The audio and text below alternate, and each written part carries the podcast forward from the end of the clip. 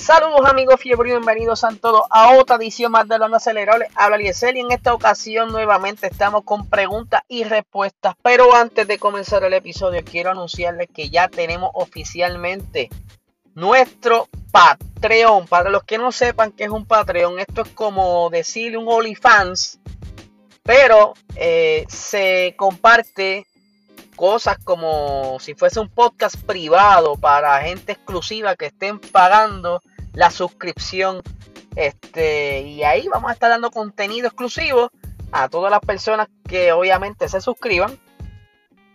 Eh, para decirle más o menos cómo es la cosa, tengo, eh, tenemos dos tiers, o sea, dos, dos opciones de suscripción disponibles. La primera es de 8 dólares. A esta vas a tener acceso a todo el contenido que estemos posteando eh, en el Patreon. Y tenemos otro de 10 dólares. La diferencia entre uno y otro es que el de 10 dólares, eh, al cumplir 3 meses de haberte suscrito con el, el tier de 10 dólares, pues te vamos a regalar un vasito de esto oficial de nosotros donde puedes echar el, el refresquito, la agüita y se mantiene frío. Ese, eso es lo que te vamos a dar. Ese, por ahora el contenido adicional. Ya estamos pensando en otras cositas que vamos a estar sorteando, pero va a ser entonces exclusivo para eh, las personas de Patreon. Así que estén bien pendientes. de esa la vuelta. Si no tienen Patreon, pueden buscarlo otra vez de la aplicación de Apple Store o Google Store eh, o Google Play. Ahora no me acuerdo cómo se llama en Android o a través de internet entras a patreon.com y puedes accesar a los diferentes Patreon que hay disponibles. En Puerto Rico muchas personas creando contenido y pues nosotros nos aventuramos ya que pues es un poco difícil conseguirle un auspicio pues entonces pues vamos a, movernos a esa opción para entonces con ese dinerito que estamos ganando que por cierto varias partes de este dinero va obviamente a la organización pero con esto entonces podemos eh, garantizar que podamos ir al estudio a seguir grabando nuestros episodios allá y, si sigue llegando más gente, pues podemos hacer otros inventos. Así que agradecemos a los que ya se han suscrito. Así que patreon.com slash Sports. Pero ahora sí, vamos a lo que vinimos, a preguntas y respuestas. Para la vez pasada yo había dejado una pregunta porque casualmente combina con lo que vamos a hablar más adelante con las preguntas que me hicieron.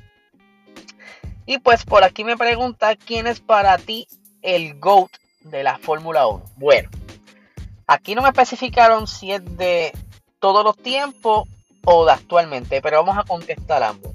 El GOAT de todos los tiempos para mí es Ayrton Senna, de verdad que era tremendo piloto. También lo era Alan Prost, tremendo piloto, pero para mí Ayrton Senna era como que más completo en lo que es la destreza de conducir. Obviamente, eh, yo no llegué a ver esas carreras en vivo, pero sí eh, leí mucho de él, hizo documentales, eh, he vuelto a ver sus carreras porque la opción de F1 TV, o sea, la aplicación de Fórmula 1, tú tienes acceso a todo el archivo de carrera. Y pues muchas veces cuando estoy haciendo algo en casa, en la computadora o algo, pues pongo el televisor y pongo F1 TV o lo pongo en el iPad. Y entonces pues veo carreras viejas para para disfrutármelas ya que no las pude ver en ese entonces. Así que de verdad que Ayrton Senna tenía una destreza única y más cuando era en lluvia. Era un artesano corriendo en lluvia. Qué triste que murió. Me, hubiera me pregunto mucho eh, qué había sido de él si estuviera vivo si tuviera algún equipo si estuviera trabajando todavía de consultor en algún equipo. ¿Cuál equipo sería? Si sería McLaren, sería Williams. Estaría bien interesante eso, pero pues lamentablemente jamás lo sabremos. Pero ahora, para mí, ¿quién es el GOAT de, este, de esta actualidad? O sea, de hoy día. De verdad hay que aceptarlo. Luis Hamilton es un piloto bastante completo. Él sabe adaptarse mucho a las diferentes circunstancias que le pasan en pista. Este, y yo creo que eventualmente luego de él sería entonces eh, pudiera ser Max Verstappen, pero por el momento, hoy día, eh, Lewis Hamilton es bastante completo, se ha ganado todos esos títulos, es verdad que tiene un gran equipo de trabajo detrás de todo esto, pero él aún, así eh, ha tenido que fajarse desde muy pequeño, fue muy sacrificada su carrera Y pues para llegar a donde está hoy en día, de verdad que es tremendo piloto, ¿verdad? Ahora mismo está un poquito apretado el campeonato, pero siete campeonatos no es fácil. Así que para mí ese es el GOAT de, esta, de estos tiempos. Continuando con las preguntas, por aquí tengo la siguiente, que ahora se me perdió. Ajá.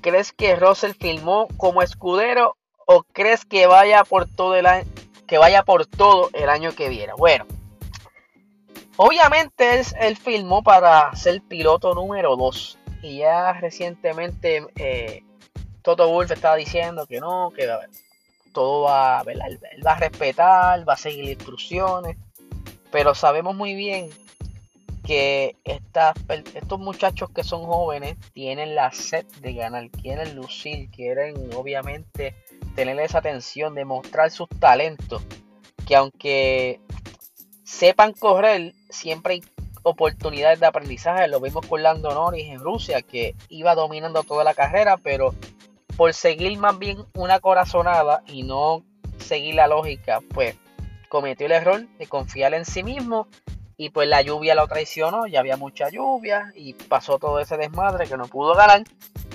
Así que hay que ver si a él no le pasa lo mismo, que quizá en una u otra carrera esté al frente eh, y por alguna novatada eh, la dañe, pero va a estar bien difícil que Mercedes lo deje correr al frente al menos que Lewis Hamilton esté de acuerdo. Ustedes saben que Lewis Hamilton, si él no gana este, esta temporada, el octavo campeonato, él va a intentarlo el año que viene y sabe muy bien que está bien difícil ya que según lo que están diciendo por ahí, la, esta nueva directiva de aerodinámica, pues todo va a estar parejo y va a ser mucho más difícil para él, pero hay que ver qué pasa con George yo creo que él va a seguir instrucciones, él, lo ha hecho, incluso estando en Williams, él, ha jugado para el equipo.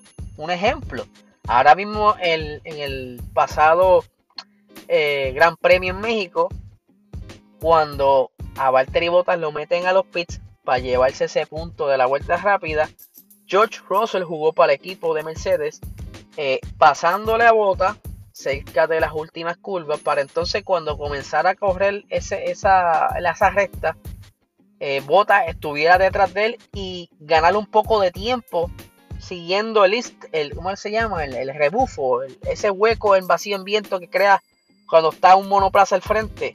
Y obviamente cuando ya Botas tenía la velocidad, él se echó su lado para que Botas pasara. Y pues eso, eso fue obviamente una instrucción de equipo, él no fue casualidad. Y pues Botas obviamente aprovechó eso. Porque el equipo lo hizo así. Ellos tienen que asegurar llevarse ese punto. Y pues Russell jugó para el equipo. Así que si él lo hizo así, lo más probable lo veamos más adelante. Aunque obviamente, eh, dependiendo de la situación como esté en el circuito, si Russell está más rápido, está más rápido. Ahí van a tener que entonces pensar más en el campeonato de constructores, porque siempre lo hemos dicho, el campeonato de constructores es más importante que el de pilotos. Así que hay que ver quién está más rápido en cada circuito. Y si puede, si Roger está rápido, tienen que darle el break. Pero de que él, por, sus ganas, eh, no sigue instrucciones, yo lo veo bien difícil porque yo creo que Mercedes, a pesar de todo, pues lo ha ayudado bastante y lo puso en un buen asiento. Así que vamos a ver qué pasa. Eso está por verse. Siguiendo con la pregunta, aquí tengo otra y sigue también con el grupo Mercedes. ¿Quién sustituirá a Hamilton cuando llegue el fin de su era en Mercedes? Esto es una gran pregunta. Porque sinceramente entre todo este revolú como que no me había sentado a darle pensamiento a eso y desde que surgió la pregunta pues, me fui en un viaje y de contra quién pudieran sentar ahí. Ya han dicho que mientras estuviera Hamilton él no quería a Max, pero si él se va Quizás Toto Wolf le interese traerse a Max para Mercedes. Red Bull ofrecerá más dinero. Yo creo que está entre Max o eh, Lando Norris. Pudiera ser una opción. Pero igual, de igual manera, Zach Brown no lo va a soltar muy fácil. Así que yo creo que ¿qué va a hacer Lando? Lando va a jugar por el dinero o va a jugar por ¿cómo se dice esto? Eh, va a serle fiel a su jefe, a Zach Brown, que tanto lo ha ayudado. Y yo creo que lo más, lo más fuerte sería entre Max y Lando.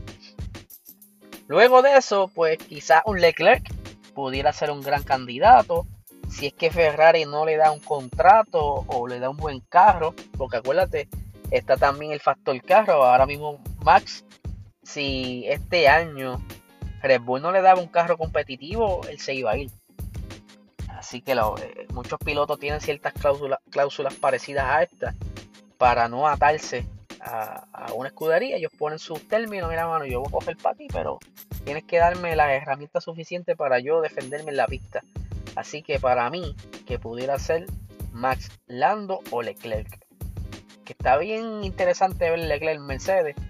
Pero ahora digo yo, si se va Lewis Hamilton, ustedes saben que Lewis Hamilton jala eh, muchos fanáticos, jala mucho auspicio. Mercedes se quedará compitiendo si Lewis Hamilton se va. Y si ahí ellos deciden, mira, mano, ya Lewis se fue, este, vamos a decidir disolver el equipo. Fulano de tal lo compró, se va a llamar de otra manera, porque puede pasar.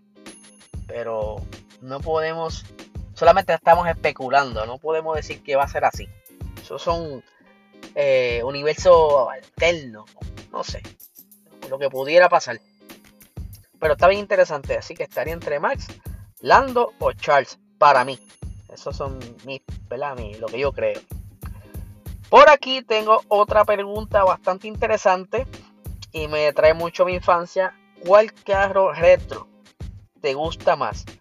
El punto 8, el Datsun o el Mazda GLC. Bueno, Datsun nunca tuve la oportunidad de conducir uno, pero sí tuve la oportunidad de conducir un punto 8 y un Mazda GLC. Mi papá tenía un Mazda GLC y punto 8 pues yo tuve un Toyotita con ese motor. Este, y de verdad, de verdad, a mí me gustan lo que es el punto 8 y la Mazda GLC, esos dos a mí me encantan mucho. Pero me iría por lo más popular entre los retros, que sería el punto 8, porque de verdad que es un tremendo motor. Y por aquí buscando de las últimas preguntas, ¿verdad? Porque tengo varias más, pero entonces no sería mucho el tiempo que estaré aquí con ustedes y no quiero encerrarlo. Me preguntan por aquí el AE86 versus el GT86 FRS o RZ. Ustedes saben que Zion eh, hizo como un partnership con Subaru en ese entonces y pues creó este carro, eh, tracción trasera, carro liviano. Eh, esto iba a ser quizás el, la posible generación de lo que era antes el, el, Toyota Trueno, lo que así era que se llama, el AE86. Pero que a pesar de todo, pues sí en Puerto Rico hay mucho y hay clubes y yo presencié un club enorme de FRS, pero el BRZ, que es el Subaru, ese carro aquí en Puerto Rico no se movió mucho. Quizás en Estados Unidos sí tuvo más opción, al igual que en Europa, pero el más que se estuvo moviendo en venta fue el Toyota. Y pues, obviamente, este, nunca pude, yo sí me monté en un A86 el Toyota, pero nunca me monté en el Subaru, así que no, no puedo ver cuál es la diferencia, porque supuestamente ambos eran iguales, simplemente que cada uno iba a promocionar el suyo, pero el, el FRS es tremendo carro, un deportivo económico, porque es bastante económico, este carrito no vale muy caro. Eh, con dos o tres cositas se ve bien bonito y el nuevo que salió no se ve tan mal, así que me voy con el Toyota, ya que mi primer carro fue Toyota. Así que voy a dejar las preguntas hasta aquí para no inundarlos con, aburrimiento. Y ya saben que pueden enviarme las preguntas a través de Instagram cada vez que yo abra el post. Y nada, espero que les haya contestado las preguntas a las personas que, que me hicieron las preguntas que contesté hoy. Y ya ustedes saben, Patreon, denle para allá para que estén pendientes en el nuevo contenido que vamos a traer. Vamos a romper la calle. Así que nada, gente, que tengan excelente día.